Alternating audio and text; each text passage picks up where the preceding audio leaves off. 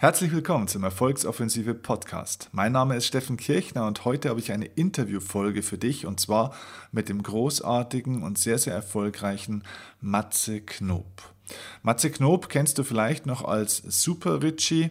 Ähm, das war die Figur, die ihm damals zu seinem kompletten Durchbruch im deutschsprachigen Raum verholfen hat. Er ist einer der bekanntesten und erfolgreichsten deutschen Comedians. Er ist Moderator, Sänger, Schauspieler und einer der besten Stimmenimitatoren und Unabhängig davon übrigens möchte ich auch vorweg schicken, Matze Knob ist wirklich ein unglaublich lieber, netter, freundlicher, offener und vor allem auch bodenständiger Mensch, der trotz seines großen Erfolgs über viele, viele Jahre hinweg wirklich noch sehr, sehr natürlich geblieben ist. Und ja, ich schätze und mag ihn sehr. Er hat 1998 unter anderem ja auch die goldene Schallplatte bekommen für über 250.000 verkaufte Tonträger. Außerdem wurde er nominiert für den Echo in der Kategorie Comedy. Er wurde 2010 nominiert für den Deutschen Comedy-Preis in der Kategorie Bester Komiker. Hatte seine eigene Comedy-Sendung Knobs Spätshow bei Sat1 damals. Er erhielt den Sportbild Award für die Kategorie TV-Liebling des Jahres und gerade auch durch seine Präsenz bei Bild Online mit seinem Format Knobs Kultliga wurde er als Imitator von Größen wie Jürgen Klopp, Franz Beckenbauer, Jogi Löw, Dieter Bohlen und vielen, vielen mehr, Niki Lauda fällt mir noch ein, wurde er wirklich zu einer echten Kultfigur im Bereich Comedy. Aktuell tourt er übrigens gerade mit seinem Programm Diagnose dicke Hose durch ganz Deutschland und dieses Programm habe ich selber übrigens auch schon gesehen, solltest du dir unbedingt auch ansehen. Die Links dazu findest du unten in den Show Notes, alle Infos dazu auf seiner Webseite matzeknob.de. Und ich habe mit Matze ein Interview geführt über das Thema Erfolg, über das Thema Misserfolg, über das Scheitern, über die Schattenseiten des Erfolgs, die Hintergründe dessen, was es bedeutet, ein erfolgreiches Leben zu führen. Und du erfährst nicht nur einiges über ihn, sondern auch wirklich vieles über die Bedeutung des Erfolgs, über die Hintergründe dazu und über den Preis, den man ein Stück weit dafür auch bezahlen muss. Viel Spaß bei diesem Interview mit Matze Knob und jetzt geht's los.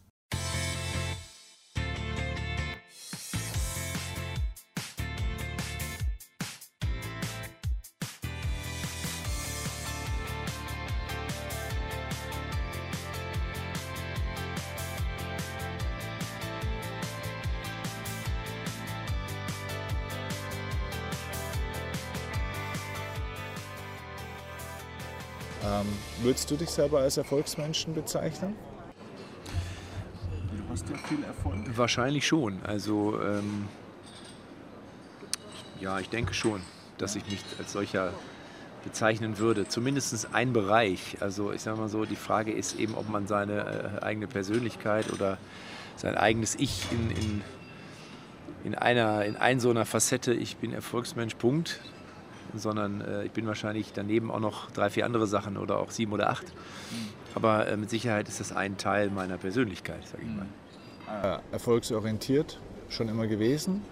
Oder hat sich das so ergeben? Weil man hört ja immer unterschiedliche Dinge auch von den Leuten. Ne? Hugo Egon, Egon Bald habe ich vor einer Zeit mal ein Interview gehört, der hat gesagt, er hat das nie geplant, er hatte keine Ziele. Das ist einfach alles so passiert. Also ich sage mal so, ich ähm, äh, würde auch jetzt nicht sagen, dass ich das so geplant habe, sondern es war so, dass ich irgendwann in meinem Leben, zum Glück noch rechtzeitig zur Schulzeit, äh, irgendwann mir mal überlegen musste, naja, was, was willst du immer machen, was willst du immer werden? Und war, ähm, als ich dann irgendwie als, als Kind oder Jugendlicher hatte ich die Möglichkeit, mit meinem Vater mitzufahren, der war Sportreporter. Und das fand ich immer spannend und gut. Das hat mir Spaß gemacht. Ich habe dann so die Ecken gezählt und auf der Pressekonferenz habe ich den Kuchen weggefuttert. Äh, und, und hab, Sport fand ich immer super und Fußball fand ich immer super. Und dann irgendwann kam diese Entscheidung und, und ich dachte so, hm, das wäre vielleicht was für dich. Hätte mir das aber in dem Moment, oder habe mir das in dem Moment so nicht zugetraut, hatte dann noch zwei, drei andere Optionen und habe dann so diese übliche, diese Liste gemacht, ja, dass man so diese Für und Widers für einen Beruf aufschreibt. Und dann gab es einen anderen Beruf, ich glaube, da ging es um Wirtschafts, äh, Wirtschaftsingenieurwesen als Studium wo eigentlich die positiven Punkte überwiegt, also über, überwiegt haben, heißt es so? Überwogen? Überwogen? Wie immer. Du, du schreibst es schon. ähm, und habe dann festgestellt, äh, da waren mehr Punkte als bei dem anderen, bei dieser, diesem Journalistik oder Journalismus. Habe mich aber trotzdem für den Bauch entschieden und zwar für diese journalistische Seite. war dann schnell bei der Zeitung ähm, und dann auch relativ schnell beim Radio und habe festgestellt, dass mir das echt Spaß macht und dass ich da aber auch gar nicht jetzt immer mal irgendwie in Erfolg oder so gedacht habe, sondern ich habe einfach nur gedacht, dass ich das super gerne mache und dass ich da irgendwie verbrenne und dass ich nicht auf die Uhr gucke, wie spät es ist und ich habe einfach Gas gegeben, ohne jetzt drüber nachzudenken, was sich da mal irgendwie daraus ergeben könnte oder so.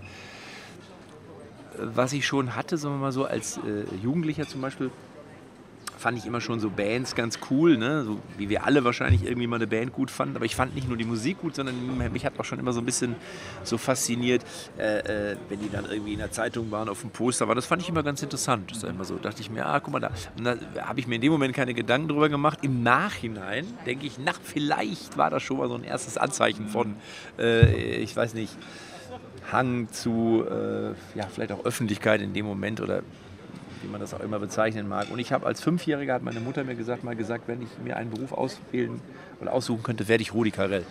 Und das hat ja in gewisser Weise funktioniert. Ja. cool. Was, war so dein, was würdest du sagen, was war so dein größter Erfolg in deinem Leben? Ach, mein größter Erfolg. Ähm, ich, ich, würde das gar nicht an einer Sache festmachen. Ich würde das eher so als Gesamtkunstwerk äh, bezeichnen. Natürlich äh, gibt es immer so neuralgische Punkte, wo man sagt, ähm, das war vielleicht mal so ein Durchbruch. Klar war, war das war mein erster großer Erfolg, als ich eine eigene Radiosendung moderieren durfte oder meine eigene Sendung moderieren durfte. Und da war ich schon stolz in dem Moment. Ja. Ähm, oder als ich dann äh, meine erste Sportreportage gemacht habe. Ich habe dann selber auch mal ganz am Anfang Sportreportagen gemacht. Das fand ich auch super.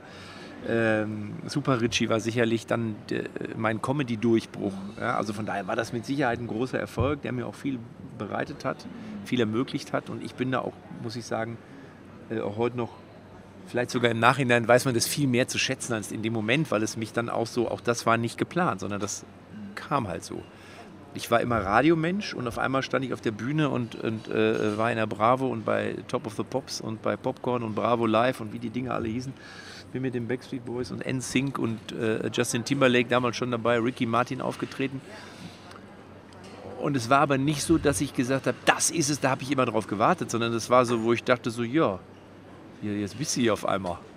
Und dachte schon, es ist ja schon geil, aber es war nicht so eine ähm, Reißbrettplanung, äh, sondern es hat sich mehr wirklich ergeben, so will ich es jetzt mal formulieren. Und aus der heutigen Sicht weiß man das eigentlich noch viel mehr oder viel höher zu bewerten, was es eigentlich doch für ein sehr großer Erfolg war. Als was siehst du dich mehr?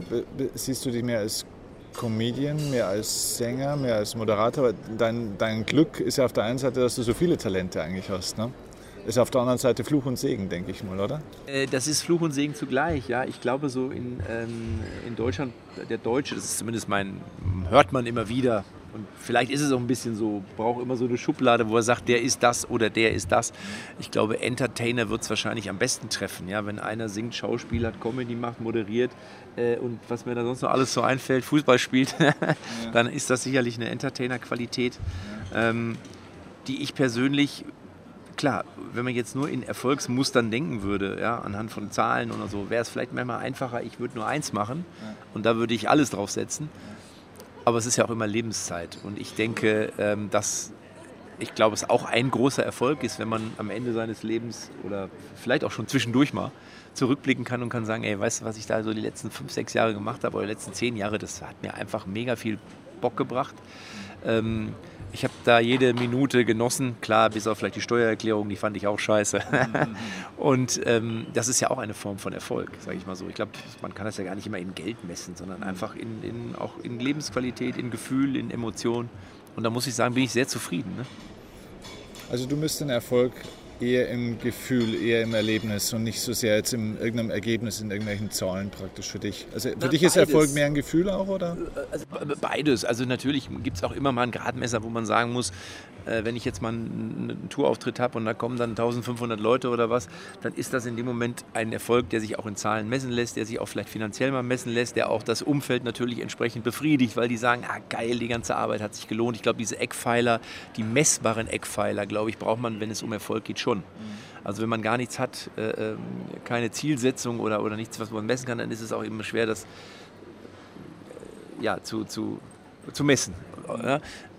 Aber ich würde es jetzt nicht nur darauf beschränken, sondern wie gesagt, ich finde, es hat auch unheimlich viel mit ja, mit, mit Gefühl zu tun. Und wenn man halt so durch, durchs Leben schreitet und äh, in sich hinein lächelt und irgendwie denkt, wie geil eigentlich, dass ich damit mein Geld verdiene und meinen Lebensunterhalt bestreiten kann mit dem, was ich gerne mache. Und ich würde es wahrscheinlich auch machen, wenn ich nichts dafür bekommen würde oder deutlich weniger. Ich, dann ist das schon auch, finde ich, eine, ein, eine, ja, ein, ein, ein, ein Grad oder ein messbarer Grad für Erfolg, den man natürlich, wo man, den kann man nicht anhand von Zahlen belegen, sondern den spürt man einfach. Ja. Ist es, ist es bis heute bei dir so, dass du sagst, du würdest es tatsächlich auch umsonst machen, wenn es keine Menschen, also wenn es die Menschen nicht mehr bezahlen könnten, aus welchen Gründen auch immer, ähm, würdest du es dann heute immer noch auch umsonst machen? Weil ich glaube, bei vielen Leuten, die auch auf einer Bühne stehen oder, oder die ihren Beruf ja. lieben, egal in welchem Bereich, geht es oft auch so los. Klar, man folgt der Leidenschaft und man sagt, hey, wo kann ich, wo darf ich, ich will, ich will, ich will. Und dann kommt aber irgendwann eben der Erfolg. Und dieser extrinsische Erfolg verdrängt dann so ein bisschen das intrinsische Motiv manchmal so ein bisschen. Und dann machen es die Leute oftmals nur noch für einen Erfolg. Kennst du das Gefühl? Wie, wie wird sich das bei dir verhalten? Also ich muss sagen, zum Glück kenne ich das bis jetzt so nicht. Also, sondern äh, ich habe immer Spielfreude, wenn ich auf der Bühne stehe. Ich stehe dann da gerne. Natürlich gibt es auch Sachen, die um den Erfolg oder um, das, um den Job drumherum gebaut sind, ja, wie äh, mal früh aufzustehen oder sich mal hinzusetzen und sagen, ah, ich muss jetzt den und den Text noch schreiben und da muss ich heute so viel machen und ich würde jetzt eigentlich lieber schwimmen gehen oder mich in die Sonne legen. Ja. Das natürlich schon, aber den eigentlichen Job, nämlich des, des Komikers, des Entertainers, des Moderators, den mache ich schon sehr gerne und ich mache auch heute immer noch Dinge, die ich, äh, die ich quasi unbezahlt mache. Mhm. Natürlich, das muss man fairerweise sagen, in dem Bewusstsein, dass ich weiß und mir mehr als 100% sicher bin, dass sich das später finanziell auszahlt mhm. und in irgendeiner äh, Weise entlohnt wird. Ähm, aber es gibt durchaus auch mal Sachen, wo ich sage, das mache ich jetzt einfach mal, weil ich denke, das bringt mich weiter. A, B, es macht mir einfach Spaß. Oder eine Kombination aus beidem.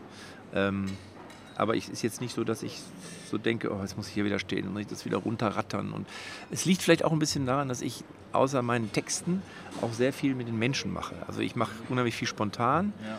und äh, ich mag Menschen, arbeite gerne mit Menschen zusammen und ähm, das hält mich auf der Bühne auf jeden Fall auch frisch, wenn ich weiß, du hast zwar deinen Text, ja. aber du hast auch deine Momente. Und wenn mir da was einfällt an dem Abend, dann freue ich mich wie so ein Sechsjähriger, dass ich da wieder eine bescheuerte Idee hatte. Und das gibt mir die Spielfreude. Und was die Parodie angeht, die ja auch ein großer Bestandteil ist, da werde ich ja immer gezwungen, was Neues zu machen. Ähm, was natürlich einerseits manchmal ein bisschen beschwerlich ist, wenn ich sage, ach, jetzt musste, jetzt ist der Beckenbauer Sitz gerade so gut oder ich was den Ronaldo, den, jetzt kommt da wieder ein neuer, weil der Trainer gewechselt hat. Es hält aber auch jung und frisch und hält das Produkt jung und frisch und von daher bleibt es spannend wenn du dir jetzt Kollegen von dir anschaust oder Kolleginnen, wir reden über keine anderen Namen, aber es gibt natürlich viele, die auch hyper erfolgreich sind, so wie du, vielleicht sogar noch ein paar wenige, die manchmal sogar noch erfolgreicher waren, zumindest in einem Element. Da gibt es mit Sicherheit auch welche, die jetzt vielleicht so sind wie du, dass sie sagen, ich bin immer noch so mit dem Herzen, mit der Leidenschaft dabei, aber vielleicht gibt es auch den einen oder anderen, wo man sagt, die machen es mittlerweile eigentlich wegen der Kohle. Ähm, also erstmal die Frage, ist, ist das so? Ähm, das wäre jetzt meine Annahme, weil ich es aus anderen Bereichen so kenne. Und zweitens, was ist da vielleicht anders gelaufen als bei dir? Also wie hast du so eine Art Immunsystem gegen das? Was, wie schützt du dich da, dass dir diese Liebe zu dem Beruf so bleibt? Also ich kann es nicht beurteilen, ob es so ist. Dafür kenne ich ähm, die Kollegen nicht gut genug. Also ich äh, äh, kenne natürlich einige und unterhalte mich auch mit vielen und so, weiß aber am Ende dann nicht, was ist die wirkliche Intention oder die, die wirkliche Motivation, warum er immer noch auf der Bühne steht oder es noch größer haben will. Ich weiß gar nicht, ob es immer nur ums Geld geht. Vielleicht geht es manchmal auch um andere Dinge. Ja? Vielleicht geht es auch um, um ähm, ja, ich weiß nicht, Klar geht es auch wahrscheinlich mal um Ruhm oder vielleicht geht es auch mal in einer gewissen Form um äh, Macht oder was auch immer, das weiß ich gar nicht. Ähm, ich, also was bei, in meinem Fall ist es so, dass ich sicherlich auch strategische Entscheidungen treffe, dass ich sicherlich aussage, das machen wir jetzt, weil es dem Produkt dienlich ist und weil es für uns alle gut ist. Ich mache aber auch immer mal Sachen, wo ich dann von allen Seiten höre, was macht er denn da wieder? Mhm. Ja? Ähm, so eine Scheiße, äh, das, da bin ich da strikt dagegen. Ja? Und alle sagen, das machen wir nicht. Und ich sage, alles klar, ich mache es. so. Und das sind dann vielleicht manchmal so Sachen, die, die ich für mich brauche, die vielleicht verhindern an mancher Stelle, dass ich noch größeren Erfolg hätte, noch größeren messbaren Erfolg hätte. Ja. Vielleicht, vielleicht aber auch gar nicht, weiß ich gar nicht. Ja. Aber die, die, die, die, wo ich sage, ich finde es trotzdem geil. Und es ist ja Lebenszeit und ich genieße das in dem Moment und ähm, ich weiß es, ich verbinde es mit, keine Ahnung, ich äh, fliege dann halt, sage ich mal als Beispiel, nach Mallorca oder Ibiza oder keine Ahnung was, obwohl ich in derselben Zeit vielleicht irgendwie äh, auf Arte ja, ein äh, politisches Diskussionsforum moderieren könnte oder sollte und stattdessen springe ich lieber von Mallorca in die Suppe und äh, singe noch mal einmal Super, die kommt zu dir gefliegt. ja, als Beispiel sage ich mal so. Denkt mir aber, wisst ihr was, könnt mich mal, ich mach das jetzt. Ja. und ähm, ich glaube, dieses, das, das ist, bin ja dann in dem Moment trotzdem auch ich. Ja. Das kann dann vielleicht auch in dem Moment nicht jeder nachvollziehen, ja, ja weil er denkt, da, was, was will er denn da jetzt? Ja. Aber das, ich schmunzel dann so vor mich hin und mach's dann halt. ich mache das auch nicht zu oft. Ähm, wie gesagt, man muss immer so ein bisschen, es muss sich die Waage halten. Also man muss ja eben seine Leute auch mitnehmen und muss auch sagen, okay, man muss ja schon auch professionell denken, das tue ich auch. Aber immer nur äh, irgendwas nachjagen, ich glaube, das führt auch nicht zu dem, was man, wo es eigentlich drum geht. Es gibt ja hinter dem Erfolg vielleicht einfach dann doch noch, also hinter dem ganzen Geld und dem Ruhm, irgendwas, was noch viel, viel befriedigender ist als das. Warum, warum machst du denn das eigentlich? Also was, was ist der, der, die, Grund, die, die Grundmotivation von dem, was du machst?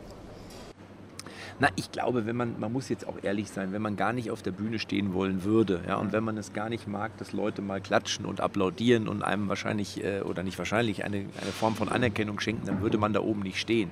Also ich sage immer so, der Drang, da hochzugehen, muss größer sein als die Angst vor dem Versagen, weil die hat man natürlich. Ähm, vielleicht jetzt heute nicht mehr, aber es gab auf jeden Fall Zeiten, wo ich dann auch gedacht habe, was ich, meine Freunde und Kumpels oder meine Freundin damals ähm, hat gesagt, wir feiern heute schön Silvester und ich habe halt irgendeine Silvestermoderation angenommen. Ja?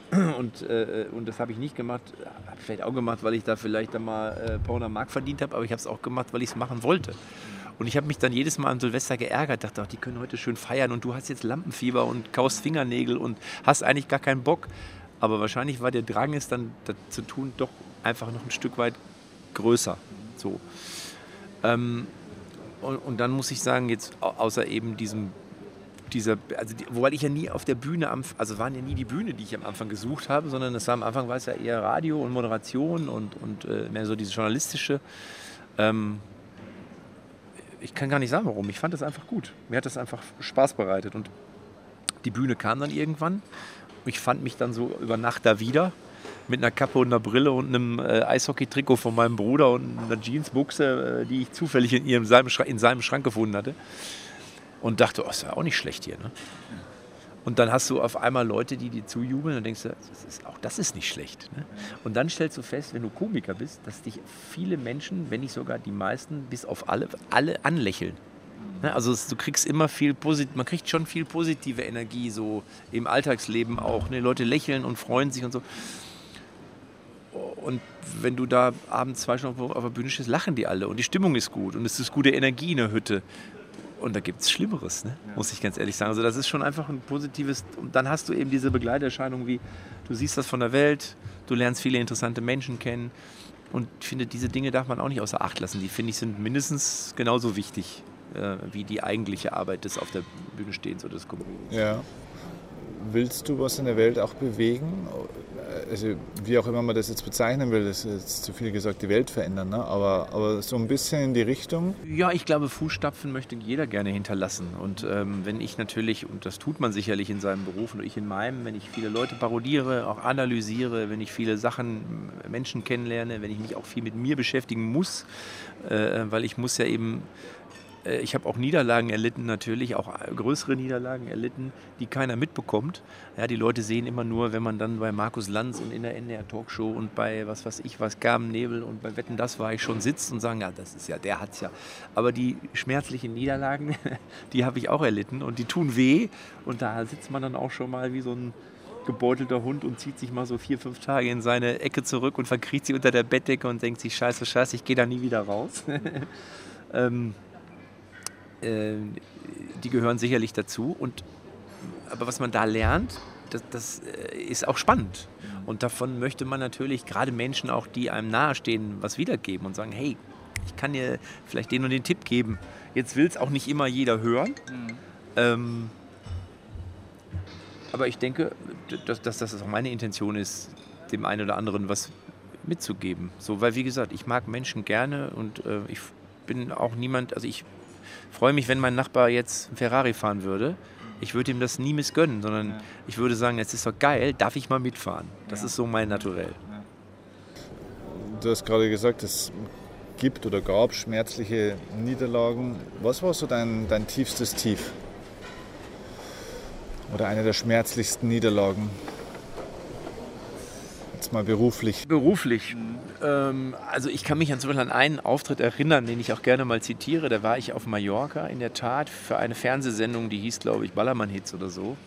Und da war ich als Super Richie und sollte einen Song performen. Und äh, ich glaube, zwei Tage vor dieser Show oder einen Tag danach, glaube ich, war es, hatte äh, der sehr geschätzte Kollege Mickey Krause einen Auftritt in einer äh, Location namens Mega Arena.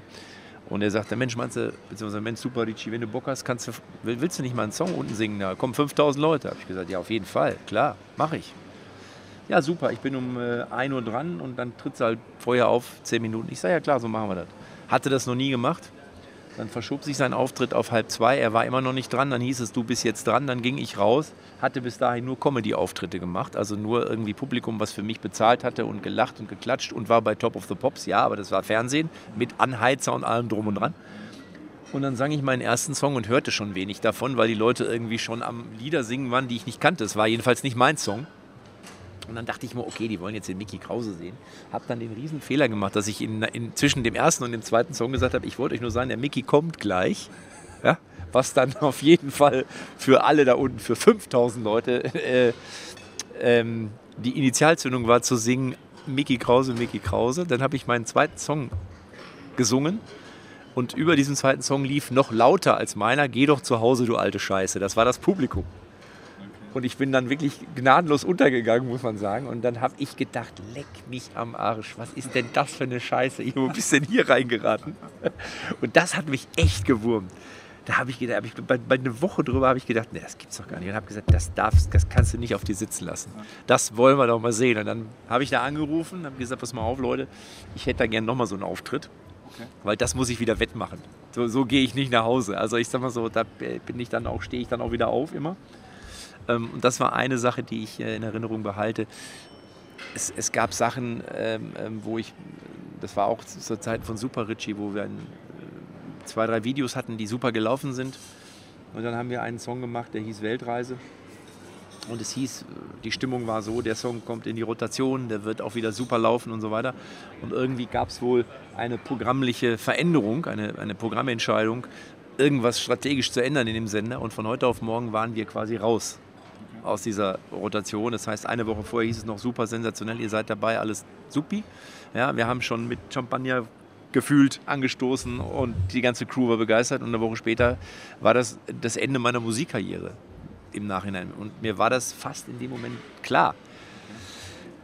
Und dann schläfst du halt einfach mal drei Tage nicht und denkst, warum? Wieso? Warum denn jetzt? Hätte das nicht nochmal drei Tage später, weißt du so? Also vielleicht dieses Video noch und dann hätten sie uns gesagt, übrigens, wir ändern die Strategie, dann hätten wir die Musik und das Video geändert und so weiter. Aber es ist eben dann mal eben, sind da 100.000 Mark verbrannt worden oder 50.000 Mark und du kannst es einfach nicht mehr ändern. Mhm. Und so, solche Geschichten habe ich im Fernsehen bestimmt zwei, drei erlebt. Ähm, die dann wehtun und dann die kriegt auch keiner mit, da wirst du auch nicht gefeiert. Ähm, und du hast dir den Arsch aufgerissen und hast dir die Nächte um die Ohren gehauen und dann auf einmal, äh, ja, du warst gerade schon auf dem, noch auf dem Weg zum Treppchen und wolltest die, bekamst die Goldmedaille umgehängt und dann kommt einer und sagt, wir haben alles abgeblasen. also das. Aber ich habe übrigens auch eine Niederlage, die ist noch gar nicht so lange her. Ich bin ja immer noch äh, Kreisliga-Fußballer mhm. und wir standen äh, kurz vorm Aufstieg in die Kreisliga und ich habe mir beim vorletzten Spieltag die Achillessehne gerissen. Das ist jetzt zwei Jahre her. Und wir waren in der, in an dem Spieltag Tabellenführer. Wir haben 0-0 gespielt. Dann gab es das letzte Spiel, da konnte ich schon nicht mehr mitmachen. Das haben wir gewonnen. Und dann gab es ein Entscheidungsspiel und da konnte ich nicht mitspielen. Und wir haben dann im Entscheidungsspiel gegen die Mannschaft, wo wir vorher zweimal gewonnen hatten, in der 87. Minute, glaube ich, mit 0-1 verloren. ich muss ganz ehrlich sagen, das ist auch eine Niederlage gewesen, die ist noch nicht lange her. Die hat mich echt ganz schön die hat mich super gewurmt. Es hat eine ganze Weile gedauert, weil ich einfach auch gefrustet war. Wieso habe ich mir die doofe Achillessehne gerissen? Hätte sie vielleicht in dem Spiel pausiert? Warum konnte ich nicht dabei sein? Weil ich da die ganze Saison darauf hingearbeitet habe. Ähm, aber man lernt aus solchen Sachen was. Also das habe ich schon, äh, man muss dann natürlich es auch analysieren und bringt nichts, wenn man die Schuld auf andere schiebt, sagt, der ist doof und der ist doof, sondern man muss dann auch bei sich selber anfangen. Das versuche ich mittlerweile auch, um zu sagen, okay, was hättest du anders machen können, damit es für dich anders ausgegangen Gab es so eine wichtigste Schlüsselerkenntnis oder einen Lerneffekt so aus einer deiner größten Niederlagen, wo du sagst, das war im Nachgang eigentlich eine extrem wertvolle Investition oder eine, ein Erlebnis oder eine Erkenntnis, die das Leben dann danach auch irgendwie positiv verändert hat, entwickelt hat? Ähm, ich, ich glaube, dass man, dass man aus jeder Niederlage, ähm, wenn sie denn schmerzhaft genug ist, äh, auch den kleinen sicherlich auch, aber aus den größeren lernt man natürlich mehr, einfach weil man mehr darüber nachdenkt. Mhm. Ähm, deswegen gehören die Niederlagen, finde ich, einfach dazu. In dem Moment, wenn sie eintrifft, kann ich gerne darauf verzichten. Mhm. Aber im Nachhinein muss ich sagen, haben die schon eine Wichtigkeit, weil man einfach in, in, im Sieg macht man, ist es eben oft so, dass man, man freut sich und dann denkt man nicht drüber nach und dann geht man, äh, was ich, auf die Aftershow-Party oder mit seinen Fußballkumpels und trinkt sie ein und feiert und denkt nicht mehr weiter. Und manchmal weiß man es auch nicht zu schätzen. Das ist ja auch so. Dann, das ist, ja, ist halt so. Ist ja selbstverständlich. Und in der Niederlage denkt man oftmals einfach mehr drüber nach und, und analysiert dann und, und ähm, fängt dann an, eben Sachen zu, zu verändern. Also ja, als Beispiel, ich sage jetzt mal dieses mit der Achillessehne, um das nochmal aufzugreifen. Mhm. Da war ich vorher mit meinem Mau Mau Club, ein paar Tage vorher auf Mallorca, wir machen immer so eine, so eine Tour. Mhm. Und natürlich habe ich da auch ein bisschen äh, gefeiert und auch ein bisschen was getrunken. Und bin dann wiedergekommen, da waren zwar zwei Tage Pause dazwischen, also habe dann auch geschlafen, aber im Nachhinein habe ich gedacht, hättest du in dem Moment eine Priorität setzen müssen. Du hättest sagen müssen, entweder hättest du sagen müssen, ich fahre nicht, oder ich hätte sagen müssen, ich fahre, aber ich spiele nicht. Mhm. Ja, aber ich wollte quasi beides. So, das habe ich hab sozusagen, äh, und das hat nicht funktioniert. Mhm. Ja, und äh, ich habe dann so festgestellt, ich glaube, ich muss mich dann einfach beim nächsten Mal äh, entscheiden. Ich glaube, es würde auch beides gehen, aber es geht, ging, geht nicht beides so, wie ich es probiert habe. Das hätte auch gut gehen können, ist es aber nicht. Und deswegen habe ich äh, mir da auch lange Gedanken drüber gemacht. Ähm, und hoffe, ich fast daraus gelernt. Und da geht es gar nicht um die Sache, ob es um Kreisliga-Fußball, das ist eigentlich wurscht. Das hätte ja auch für fünf andere Sachen gelten können. Ne? Sondern man muss manchmal einfach wirklich die Priorität setzen. Man äh, lässt sich schon manchmal auch ablenken äh, und möchte gerne links und rechts des Weges ähm, die Honigtöpfchen oder wie man das auch immer nennt, die Schokoladenstücke auch noch mitnehmen. Aber manchmal muss man sagen, die lasse ich jetzt mal liegen, weil da hinten wartet der Schokoladenkuchen auf mich. ja, genau. Hast du so eine Grundsatzstrategie, wie du nach Misserfolgen dann verfährst? Sperrst du dich zwei Tage ein oder passiert das automatisch oder analysierst du dann speziell alleine erstmal für dich oder mit anderen zusammen? Wie machst du das am besten? Wie verarbeitest du denn diese Rückschläge, die du hast? Weil die gehen ja schon, gerade bei einem öffentlichen Beruf, die gehen ja schon an die, an die Seele auch ein bisschen. Ne? Sie gehen an die Seele. Mittlerweile habe ich es aber auch ganz gut raus, es von mir zu trennen. Also von mir als dem, ich sag mal, äh, beruflichen Matze Knob auf der Bühne und der Berufsperson, aber auch dem privaten Matze, äh, da so einen Schnitt zu machen. Also klar, den beruflichen Matze stört das dann immens. Der ärgert sich auch, der äh, sitzt dann auch im Flugzeug, im Zug oder im Auto und grübelt. Ähm, Kriege es aber auch hin, dass wenn ich dann äh, quasi nach Hause komme, auch einen Schnitt machen kann und kann sagen, okay, morgen machst du weiter, jetzt gehst du erstmal ins Bett und schläfst sie erstmal aus, weil äh, müde, erschöpft im, im Bewusstsein des, der ersten Emotionen denkt es sich dann auch manchmal nicht so gut. Ähm, aber wie war nochmal deine Frage? Ob du irgendeine Grundsatzstrategie hast? Achso, eine Grundsatzstrategie. Naja, ich sag mal, ich habe jetzt trotzdem den Vorteil, dadurch, dass ich jetzt doch schon so lange und so doch sehr gut im Geschäft bin, muss ich ja wirklich sagen, dass jeden Tag wieder was kommt. Also ich habe, ähm, das ist auch ein Riesenvorteil, ich habe jeder, jeden Tag die Möglichkeit eigentlich die Niederlage wieder wettzumachen. Ja, also man kann schnell aus seinen Sachen lernen. Und ich habe eine Show, die ist vielleicht schlecht gelaufen und am nächsten Tag habe ich die nächste Show. Ja. Oder neulich hatte ich eine Quizsendung, zwei Quizsendungen hintereinander. Das war keine Niederlage. Aber die erste Quizsendung lief für mich nicht so gut. so. Und ich habe dann sofort in der zweiten Quizsendung das, wo ich denke, ah, das hättest du besser machen können. Da ging es gar nicht ums Raten, sondern ums äh, eigene Verkaufen. Konnte es sofort verbessern und ändern. Und das ist natürlich ein Riesenvorteil. Also du hast nicht dieses, ich bin fünf Wochen zu Hause oder ich habe jetzt Wimbledon ist erst nächstes Jahr wieder, sondern es kommt sofort wieder das Neue. Aber du suchst es natürlich auch, ne? Also du suchst schon schnell wieder das, wo du dich wieder beweisen kannst. Also du ziehst genau. dich eigentlich nicht so schnell zurück, Nein. sondern gehst eigentlich gleich wieder in, in, in Wettkampf mehr oder weniger, sage ich mal. Ne? Äh, genau, ich gehe dann einfach, ich gehe dann äh, äh, quasi sofort wieder in den Wettkampf rein. Also das ist, ich bin da, stehe da sofort wieder auf. Also das mache ich nicht, dass ich da irgendwie dann an mir selber zweifle. Natürlich zweifelt man mal so ein bisschen, aber in meinen Grundzügen muss ich ganz ehrlich sagen, eigentlich nicht. Das heißt, Selbstvertrauensthematik war bei dir schon immer auch stark. Das heißt, du bist ein selbstbewusster Mensch oder hat sich das so entwickelt? Ich denke, das hat sich auch entwickelt. Also ähm, ähm, ich, wir kennen das ja alle, jeder von uns ist, kennt ja die Zeit der Pubertät, ne, wo er dann einfach generell an sich selber zweifelt, ob das auch die, äh, die Nase zum Gesicht passt und die Stimme sowieso zum Rest vom Körper und äh, wieso das mit den Frauen nicht so funktioniert, wie man sich das vorstellt und wünscht. Mittlerweile würde ich schon sagen, dass ich sehr selbstbewusst bin und ähm, das, dann nehme ich das Wort auch wörtlich. Also ich bin mir schon über mir, mich selbst oder über meine Person oder über mein Ich oder wie man es bezeichnet, schon sehr, sehr, bewusst, weil ich das ja machen muss. Das ist ja mein Beruf. Ich muss mich ja mit mir auseinandersetzen. Mhm. Ich muss ja überlegen, okay, wie reagierst du wann und wieso reagierst du so und wie kannst du das vielleicht verändern oder wie kannst du das umgehen. Ähm, deswegen würde ich sagen, bin ich da mittlerweile schon auch aufgrund dieses Jobs und aufgrund dessen, dass ich immer wieder trotzdem auf die Bühne gegangen bin, auch wenn man mir sozusagen irgendwie eine vors Maul gehauen hat da schon sehr gewachsen. Natürlich gibt es bei mir auch heute immer noch, äh, ist ja klar, Situationen oder, oder Bereiche, wo das äh, besser sein könnte. Das kennt ja jeder von uns. Äh, da bin ich genau wie alle anderen da draußen auch. Da habe ich manche, in manchen Bereichen, wo ich einfach besser bin und stärker bin und in anderen, wo ich da vielleicht eben auch noch einen Nachholbedarf habe. Ich habe dich mal äh, verfolgt, du warst bei Sport 1 beim Doppelpass. Mhm und habe das dann im Stream auch ein bisschen gesehen und habe dann die Facebook Live-Kommentare dann gesehen. Ja.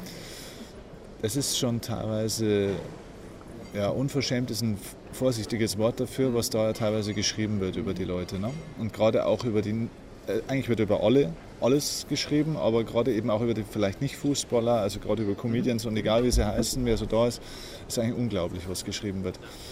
Wie gehst du mit, mit so Hatern um, die gut, sowas kriegst du dann an der Stelle vielleicht nicht mit, weil du mit Sicherheit weder Zeit noch Lust hast, dir irgendwelche Facebook-Kommentare durchzulesen. Aber ich denke mal, so von deinem Typus her, es ist dir ja nicht egal, was die Leute denken und sagen. Ne? Und du kriegst es wahrscheinlich schon auch teilweise mit. Wie, wie, gehst du da um damit? Naja, egal ist es mir nicht. Also, ähm, sag mal, rein als, als Berufsmensch kann es mir ja nicht egal sein, sondern im besten Fall finden die Leute es natürlich gut. Im besten Fall finden sie es sogar so gut, dass sie sagen, ich gehe zu Matze Knob und kaufe mir ein Ticket. Mhm. Ähm, auf der anderen Seite äh, äh, muss ich sagen, dass ähm, ich manchmal es sogar gut finde, wenn Leute mich doof finden. Das hört sich jetzt vielleicht bescheuert an, aber wenn äh, alle einen immer nur nett finden und alle sagen, ja, der ist okay, sondern ich finde es mit, also ich finde es polarisieren. Es war übrigens ein Erfolgsrezept von Super Richie war, dass er extrem polarisiert hat. Also es, ähm, es war natürlich in dem Moment für mich etwas einfacher, weil es eine Rolle war. Aber bei Super Richie war es so, man hat ihn geliebt oder gehasst. Ja. Und nur weil man ihn gehasst hat, hat man ihn so geliebt und umgekehrt. Ja? Und das wiederum war der Grund, warum eben Leute dann bereit waren, dafür auch Kilometer zu fahren oder in Hotels zu übernachten oder irgendwelche Mädels damals, um sozusagen morgens am Frühstücksbuffet oder am Aufzug ein Foto mit Super Richie zu machen. Ähm, das habe ich da gelernt und deswegen finde ich die negativen Kommentare über äh, mich als Matze Knob ehrlich gesagt nur bedingt schlimm. Was jetzt den Sportbereich Fußball angeht, ähm, da, ich kenne das, dass man schreibt, der Knob hat keine Ahnung. Da bin ich so selbstbewusst genug zu wissen, ich spiele so lange Fußball. Ich habe so viele Erlebnisse im Fußball mitgemacht, von Aufstieg, Abstieg, Entscheidungsspiele. Ich habe von Libero, Dreierkette, Viererkette, ich habe alles gespielt. Ich kenne diese ganzen Mechanismen, die psychologischen Mechanismen, dass ich mir da sehr sicher bin, dass ich weiß, wovon ich spreche. Dass ich es vielleicht nicht immer in den Worten formulieren kann wie ein Profi, ja, weil der eben sich mit nichts anderem beschäftigt hat, sein ganzes Leben lang. Das mag sein. Und von daher berührt mich das ehrlich gesagt nur bedingt. Ich finde auch, dass man da nicht so empfindlich sein sollte. Also ich bin, wenn manchmal so Politiker sich dann darüber aufregen, ja, das geht nicht und äh, da werde ich beschimpft als so und so, ja, da muss ich ganz ehrlich sagen, dann geh halt nicht raus. Ne? Also ich finde, das muss man auch, wer dann mal vor die Tür geht, der, dann gibt es halt mal Regen und mal Sturm. Also muss man auch mal ein bisschen äh, Oliver Kahn würde sagen, Eier, da braucht man auch mal Eier und muss das auch mal aushalten. Und ich sehe es auch immer so, der Mensch, der das da geschrieben hat, der hat sich trotzdem die Mühe gemacht und hat sich mit mir zwei Minuten beschäftigt und hat sich die Mühe gemacht, mich zu dissen. so. Er hat mir trotzdem seine Aufmerksamkeit geschenkt und das ist mir lieber, ja. als wenn ich quasi gar nicht auffallen würde. Was, was, mich, was, mich, äh, was ich schwieriger finde oder wo ich mich eher mal darüber ärgere, ist, wenn ein Journalist, also einer, der einen Beruf ausübt, den ich auch ausgeübt habe, den ich gelernt habe. Ich habe ein Volontariat gemacht, ich bin ausgebildeter Redakteur, ja. Der zum Beispiel zu meinen Auftritten kommt und dann, ähm, also ich finde es vollkommen okay, wenn er sagt, ich habe den Knob gesehen, ich fand ihn scheiße, ja, aber das Publikum fand es gut es waren zumindest 500 Leute da und die sind auch aufgestanden und haben Standing Ovations gemacht. Dann sage ich, das ist okay, er hat es wahrheitsgetreu wiedergegeben. Gibt aber durchaus schon mal Leute, das sind zum Glück nur wenige, die eigentlich ihrem Berufsstand überhaupt nicht gerecht werden und den Beruf, und das sage ich als ausgebildeter Journalist, eigentlich in Misskredit ziehen, indem sie einfach nicht das wiedergeben, was da an, an dem Abend passiert ist. Und das hat nichts mit der persönlichen Meinung oder dem persönlichen äh, Geschmack zu tun, sondern es ist dann einfach in dem Moment schlichtweg eine Lüge. Und dann ist es für mich vorsätzliches Beschädigen eines Produkts oder, oder eines Künstlers und damit auch einer Person, die dahinter steht. Das gilt nicht nur für mich, das gilt auch für Kollegen. Da muss ich sagen, da verstehe ich dann keinen Spaß und da bin ich dann auch entsprechend äh, ähm, sauer drüber und ärgere mich auch darüber. Und ich muss auch ehrlich sagen, zu Recht. Ja, ja, genau. Weil ich den Job kenne, weil ich das selber gemacht habe. Ich will nicht sagen, dass mir das nie passiert ist, dass ich einen Fehler gemacht habe. Ich finde es auch okay, wenn einer einen Fehler macht und dann nachher aber zumindest äh, die Eier hat, wenn der dann anruft und sich mit dem auseinandersetzt und mit ihm dis darüber diskutiert, dann finde ich es auch okay. Aber es gibt ja welche, die lassen sich dann auch noch verleugnen. Das finde ich dann feige und eigentlich relativ armselig. Ja. Jetzt hast du äh, ja, in den letzten Jahren vor allem wahnsinnig viele sehr, sehr prominente und erfolgreiche Leute auch kennengelernt. Ähm, da gibt es ja auch immer solche und solche. Ne? Die reagieren ja wahrscheinlich auch unterschiedlich auf deine ganzen Parodien und so weiter. Wobei ich glaube, dass die meisten wahrscheinlich eher positiv reagieren, wäre jetzt mal mein Gefühl, weil du ja eigentlich die auch nicht schlecht aussehen lässt in der Regel. Ähm, Gibt es so von denen, wo du sagst, das sind Leute, die es wirklich auch in ihrem Bereich geschafft haben, was auch immer das bedeutet, na, aber die trotzdem auf einem Punkt sind, wo man sagt, da, da sind sie mal durch irgendwo. Gibt es eine Gemeinsamkeit zwischen denen, die auch den Charakter behalten haben, was die, was die auszeichnet irgendwie? Also was zeichnet wirkliche Erfolgsmenschen aus, die nicht nur in diesen Ergebnissen erfolgreich sind, sondern auch als Persönlichkeit, wo man sagt, das ist schon ein Mensch, von dem kann man sich auch ein bisschen was abschauen. Also jetzt muss man sagen, ich habe natürlich schon einige von ihnen kennengelernt, ähm, aber äh, auch nicht alle. Und dann den einen etwas mehr und den anderen etwas weniger. Deswegen kann man das vielleicht nicht immer alles miteinander vergleichen. Ähm, aber es ist jetzt, nehmen wir mal Franz Beckenbauer, den ich jetzt einfach schon auch äh, drei, vier Mal getroffen habe. Ähm, es ist ja nun wirklich einer, der extrem viel erreicht hat, der viel bewegt hat, der auch unglaublich im Fokus steht oder stand und das über wirklich Jahrzehnte hinweg, muss man ja sagen. Und ähm, auf mich ein, in dem Moment, wo ich ihn dann getroffen habe, sicherlich war er am Anfang auch ein bisschen zurückhaltend und skeptisch, was man aber auch verstehen kann. Man muss ja erstmal gucken, ja, wer kommt denn da? Und Knob, habe ich noch nie gehört, wer ist das denn? so. Oder habe ich vielleicht schon mal gehört, aber wer weiß, wie der so ist. Aber danach, muss ich sagen, war er sehr höflich, sehr nett, äh, sehr zuvorkommend. Wir hatten mal eine Veranstaltung gemeinsam für irgendeine Versicherung da haben wir uns vorher ausgetauscht, da war ich als Yogi Löw gebucht und er eben als er selbst und wurde anmoderiert mit den Worten, und hier ist unser Bundestrainer. Und dann sind in Stuttgart damals 3000 Leute in der Halle aufgestanden, haben Standing Ovations abgeliefert, dann habe ich äh, eine Minute geredet, dann haben sie sich wieder hingesetzt, weil sie gemerkt haben, das ist gar nicht der echte. Und dann wurde, der, wurde äh, ich nochmal anmoderiert. äh, und hier ist er noch einmal, wir haben ihn eben schon als Yogi Löw gesehen, hier ist er in seiner Paraderolle als Franz Beckenbauer und dann kam er der echte Franz Beckenbauer raus. Okay. Ja, und die Leute sind erstmal sitzen geblieben und haben das dann erkannt und haben dann natürlich und er hatte vorher gesagt ja, zu mir, ja, Matze, wenn, wenn ich rausgehe, dann kommst du da mit. Ich sage, ja, aber ich sage, ich war doch dann schon, das ist doch dann, was soll ich denn da alleine? Jetzt kommst du da mit und dann machen wir das schon. Und, so. und das fand ich irgendwie sehr, das wird ja auch, den Spaß würde auch nicht jeder mitmachen. Also er hatte da auch schon den nötigen Humor und ich fand, also vor allem die größte Größe, so will ich das jetzt mal formulieren.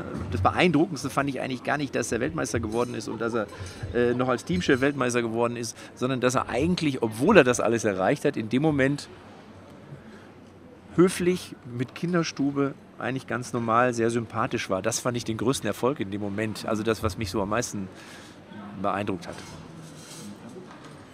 Also bei, bei, bei dieser Person.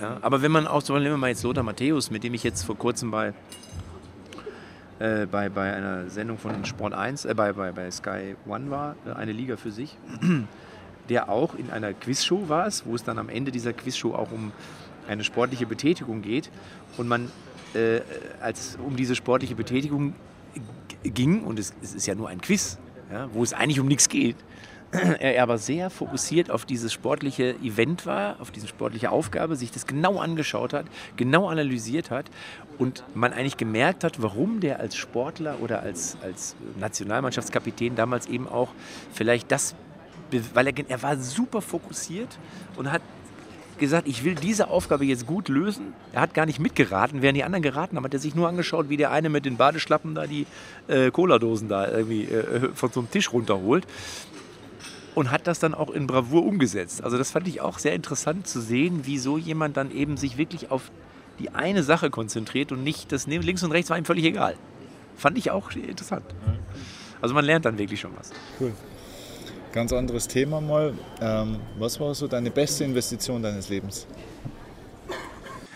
Also eine meiner, ich weiß nicht, ob es die beste ist, aber eine meiner besten Investitionen war sicherlich, dass ich vor 10, 12 Jahren äh, äh, mal das Land verlassen habe und bin nach Los Angeles gegangen und habe Schauspielkurse ähm, gemacht und absolviert, äh, Comedy-Workshops und, und, und. Und gar nicht, ist gar nicht mal so sehr, dass ich jetzt in, also dass ich in den Kursen, wer weiß, was gelernt habe. Ja, ich habe eine Menge gelernt das, die beste Entscheidung war einfach, oder das größte Invest war einfach, dass ich es gemacht habe. Weil ich habe mich irgendwie so zwei, drei Monate rausgenommen, theoretisch geht das ja immer nie, ne, und habe gesagt, du machst es jetzt. Hatte das auch noch nie gemacht. Da war auch für mich so eine kleine innere Hürde, das zu tun. Mhm. Ne, es gab ja, gibt ja immer welche, die fahren schon mit 18 irgendwie einmal im Jahr um die Welt, also ein Jahr um die Welt. Das habe ich irgendwie, das habe ich mich damals irgendwie nicht getraut. Dann war ich auch beim Radio, es lief auch irgendwie gut und es ergab sich irgendwie nicht und dann habe ich das gemacht. Und allein, dass ich das gemacht habe, also dass ich sozusagen gesagt habe, nein, du machst es jetzt, was du gerne möchtest und du äh, auch die so paar Manschetten, die du da hast, die überwindest du jetzt mal. Ich habe nur einen Flug gebucht, nix, gar nichts, kein Hotel, nichts, gar nichts, keinen Kurs. Einen Kurs habe ich, glaube ich, gebucht. Und alles suchst du dir zusammen. Das war eigentlich sehr geil, weil danach, äh, also A ist es so, dass ich das cool fand, dass ich es gemacht habe. Und das Zweite war, dass die Amerikaner, was das angeht, einfach so ein unglaubliches Talent haben, dir das Gefühl zu geben, du bist wirklich der Größte.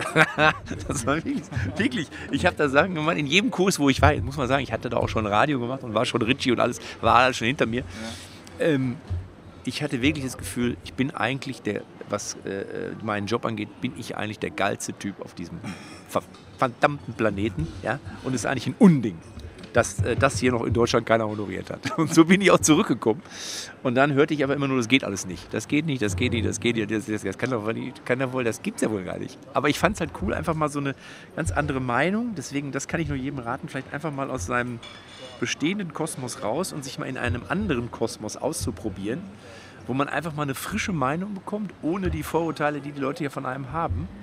Und das fand ich eine, äh, eine sehr gute Investition. Und was immer eine, was für mich immer eine gute Investition, muss ich sagen, trotzdem war, dass ich damals auf Silvester verzichtet habe.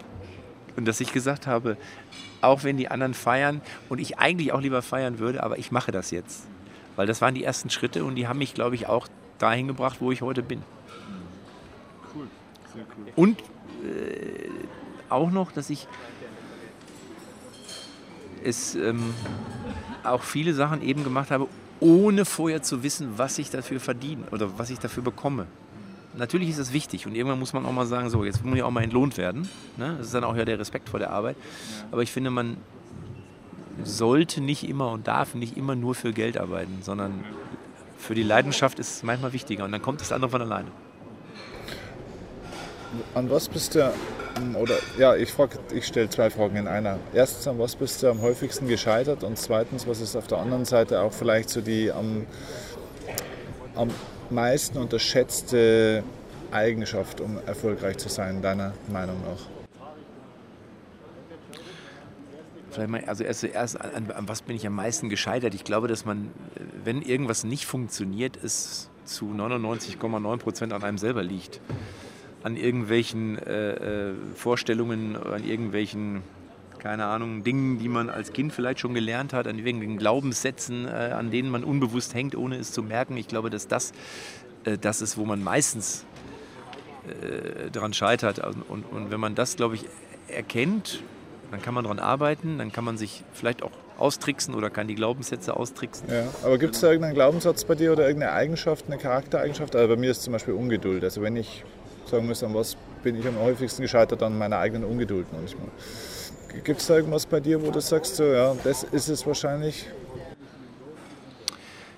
ja, es ist, es ist vielleicht wirklich so, es ist vielleicht wirklich das, was aber auf der anderen Seite auch wieder einen Teil meiner Lebensqualität ausmacht, dass ich vielleicht eben dann ab und zu trotzdem mal sage, ich nehme jetzt die Schokolade links vom Wegesrand, ja, anstatt zu sagen, ich esse, will nur die Torte, alles andere ist mir völlig wurscht.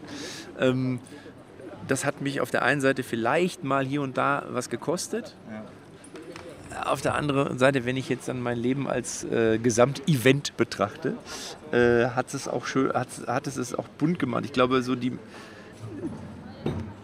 jeder muss für sich entscheiden, was ihm wichtig ist, denke ich. Und ich glaube, dass so eine gewisse Mischung ganz gut ist, zu sagen, komm, jetzt isst du mal das Stück Schokolade, weil da sind auch noch Nüsse drin und die nimmst du jetzt mal mit. Aber dann muss man auch wieder sagen, so jetzt lässt das mal alles sein, weil jetzt wollen wir auch mal den Kuchen haben. So, ne? Und ich glaube, die Mischung ist es äh, glaube ich. Und der zweite Teil der Frage war, was glaubst du, was ist so der am meisten unterschätzte Faktor für Erfolg bei den meisten Leuten? Also weil viele Leute sind nicht so erfolgreich, wie sie sein könnten. Ne? Ja. naja gut, man, man, äh, ich glaube, man, man zahlt natürlich für, für Erfolg auch immer einen Preis, würde ich sagen. Also das ist ja immer, der Tag hat 24 Stunden, das Jahr 365 Tage und man kann da halt eben nur eine bestimmte Anzahl an Dingen erledigen. Und wenn man diese Dinge für etwas nutzt, um erfolgreich zu sein, dann kann man sie vielleicht eben nicht nutzen, um seine Freundschaften zu pflegen, zum Beispiel. Das ist das eine. Ähm, und ähm, das vergessen viele. Ja. Die sehen immer nur das Positive, die sehen aber manchmal auch nicht, was man da vielleicht auch für Entbehrungen, das Fußballprofis finde ich ist das beste Beispiel, da wird man sagt, ja, wenn ich das sehe, der May Neymar, 222 Millionen und der Ronaldo, das sind aber auch nur drei oder vier, die da hinkommen oder lass es Zähne sein. Und ähm, es gibt unheimlich viele, die das alle probieren und die genauso viele Entbehrungen hatten und die schaffen es aber nicht, weil sie sich dann kurz, kurz bevor sie Profi werden verletzen und so. Das sieht aber dann eben kein Mensch, sag ich mal so. Also das... Ähm, ist das eine. Wie war nochmal genau die Frage? Sag nochmal, wie hat also der am meisten unterschätzte Faktor so, für Erfolg. Ja. Und, was die Leute einfach nicht auf dem Schirm haben, sage ich. Ja, also das, wie gesagt, dass du auf der einen Seite eben ähm, dafür, was, dafür was tun für musst und eben dafür auf andere Dinge verzichten musst und du auch bereit sein musst, auf die Dinge zu verzichten. Mhm. Und dann ist es eben so, das finde ich, unterschätzen Leute auch, man muss Erfolg auch, ich formuliere das jetzt mal so, dafür muss man, glaube ich, auch als vom eine Charaktereigenschaft. Man muss es auch aushalten können. Also ich so, man muss auch aushalten können, wenn ein jeder kennt. Man muss auch aushalten können, dass man in, in jeder Sendung, wo man quasi, in, wo man in jede Sendung, wo man eingeladen wird, muss man funktionieren. Also es ist nicht so, dass man sagen kann, ach jetzt heute mache ich mal nur so halb. Ja, oder ich habe Schnupfen, ich bin aber bei Wetten das oder keine Ahnung was, bei Carmen Nebel und ich mache jetzt mal so nur so halb. Und ich hole mir jetzt mal einen gelben Schein und gehe nach Hause. Nee, das geht nicht, sondern ich kann dann nicht zum Doktor gehen. Und selbst wenn der Arzt sagt, ich schreibe Ihnen einen gelben Schein, dann sage ich, ja, aber ich kann ihn nicht gebrauchen, weil ich muss da heute hin. So, also, ähm, und wenn man dann den Erfolg hat, eben dann muss man auch damit klarkommen, dass einen vielleicht jeder berührt, anfassen will, fotografieren möchte. Ich fahre mit meinem Mau-Mau-Club nach Mallorca im Bierkönig und ich fahre da mit, weil ich da Bock zu habe, mit den Jungs loszufahren. Aber ich muss es aushalten, dass ich da am Abend 100 Bilder machen muss. Und dass mir 150 fremde Leute auf die Schulter tatschen und einer packt die an die Haare und einer sagt, Mütze Knob, geh doch nach Hause. Das muss ich alles auch aushalten können. Das ist alles Teil der Medaille. Es ist die auf der anderen Seite. ist einfach so. Mir macht es nicht so viel aus, weil ich, sagen wir mal, menschennaher Typ bin und äh, immer dahin gefahren bin oder auch immer mich unter Menschen bewegt habe, mit Menschen gut kann. Aber es gehört dazu. Und das darf man nicht. aushalten können. Das ist ein geiler Satz eigentlich. Ne? Ja. ja. Man muss, äh, genau, das ist ja, wenn ich jetzt den Kollegen Mario Barth zum Beispiel nehme, ja, der ja als Comedian äh, immer jetzt in den letzten Jahren einen riesen Erfolg hatte, dann muss man es auch aushalten können, wenn da 70.000 stehen und 70.000 von einem erwarten, dass das auch wirklich ein geiler Abend wird. Und muss auch aushalten können, dass vielleicht dann im Publikum bei der Comedy-Preisverleihung äh, vielleicht noch 500 andere Comedians sitzen, die dich alle in dem Moment dafür beneiden, dass es so gut läuft. Und äh, da sage ich dann immer, ja, du, wenn du das so möchtest, dann musst du aber auch das ganze Paket nehmen. Wärst du dazu bereit, ja oder nein? Und dann hört man ganz oft, was muss, muss ah, nee, ah, nee, nee, da muss ich jetzt heute noch hin. Ja, wie an einem Samstag musst du jetzt und dann musst du von da nach München, nach Hamburg und dann bist du da. Boah, nee, da hätte ich ja keinen Bock zu. Also das hört man dann doch mittlerweile immer öfter. Und dann sage ich, ja, das stimmt, aber das gehört dazu. Ja, cool. Ähm, zwei Fragen hätte ich noch. Ähm, hast du für dich eine Vision, wo du sagst, da steht der Matze in fünf, in zehn Jahren? Das möchte ich noch machen, noch reißen, noch schaffen, noch erschaffen. Also ich möchte auf jeden Fall noch was Musikalisches erschaffen. Äh, Musik ist auch immer so eine Emotionsnummer. Ich würde gerne mal in einem großen Film irgendwie mitspielen, äh, irgendeine Hauptrolle spielen. Ich äh, würde, möchte gerne noch zwei, drei, vier, fünf, zehn, weiß ich nicht, geile Comedy-Programme auf die Bühne zaubern. Ich fände auch eine eigene Show nach langer Zeit jetzt mal wieder geil, hätte ich mal wieder Bock zu. Ähm, ich möchte aber auch abseits dieses, dieser messbaren Erfolgsgeschichten eben noch eine Menge lernen. Also ich möchte auch irgendwie sagen, ich bin in zehn Jahren als Person weiter und weiß einfach mehr über das Leben und ähm, ähm, möchte auf jeden Fall, dass mein Privatleben sehr gut funktioniert, weil das finde ich ist mindestens genauso wichtig wie der berufliche Erfolg und auch ein eine, möchte auch da eine Erfolgsstory schreiben, so möchte ich das mal formulieren, möchte, dass meine Freundschaften bestehen bleiben, möchte sie pflegen, dass ich äh, mit meinen Familienangehörigen ähm, gut zurechtkomme, äh, dass ich mich mit denen austausche, das ist mir mindestens genauso wichtig. Mhm. Und möchte irgendwann mal, äh, ich glaube, das ist so dieses klassische Bild, was viele haben, vielleicht irgendwann mal, keine Ahnung, mit 80 irgendwo an einem, äh, in einem Haus am Meer sitzen aufs Wasser gucken und denken so, hast schon ein paar geile Sachen gemacht. und nächstes Jahr mache ich das nächste. ja, das, das, ist eigentlich die perfekte Überleitung in meine Abschlussfrage. Es gibt ja immer so diese Frage, wenn du heute dein 18-jähriges Ich treffen würdest, was würdest du dem raten und so. Ich, ich drehe die Frage ganz gerne um. Wenn du dein 80- oder 85-jähriges Ich ähm, heute treffen könntest. Ja. Und der 80-jährige Matze würde dem heute, ich weiß gar nicht, wie alt du bist, ähm, 29. 29, ja genau, dem heute 29 plusjährigen Matze ja. einen Tipp geben. Was würde dir, was glaubst du, was würde dir dein 80-jähriges Ich heute raten, wenn der dich coachen könnte? Ich glaube, der würde sagen, äh, mein Junge, du musst dir noch weniger Gedanken machen, als du schon machst. Lass es fließen, hör auf deinen Bauch, triff deine Entscheidungen, weil du weißt doch, dass du in der Vergangenheit, in der früheren Vergangenheit schon ganz oft richtig lagst und manchmal nicht drauf gehört hast. Du hast dich dann doch von, dein, von anderen vom Weg abbringen lassen und du bist schon auf einem richtig guten Weg, aber du kannst es noch entspannter angehen. Es wird sich alles zum Guten wenden, du wirst es sehen. ja?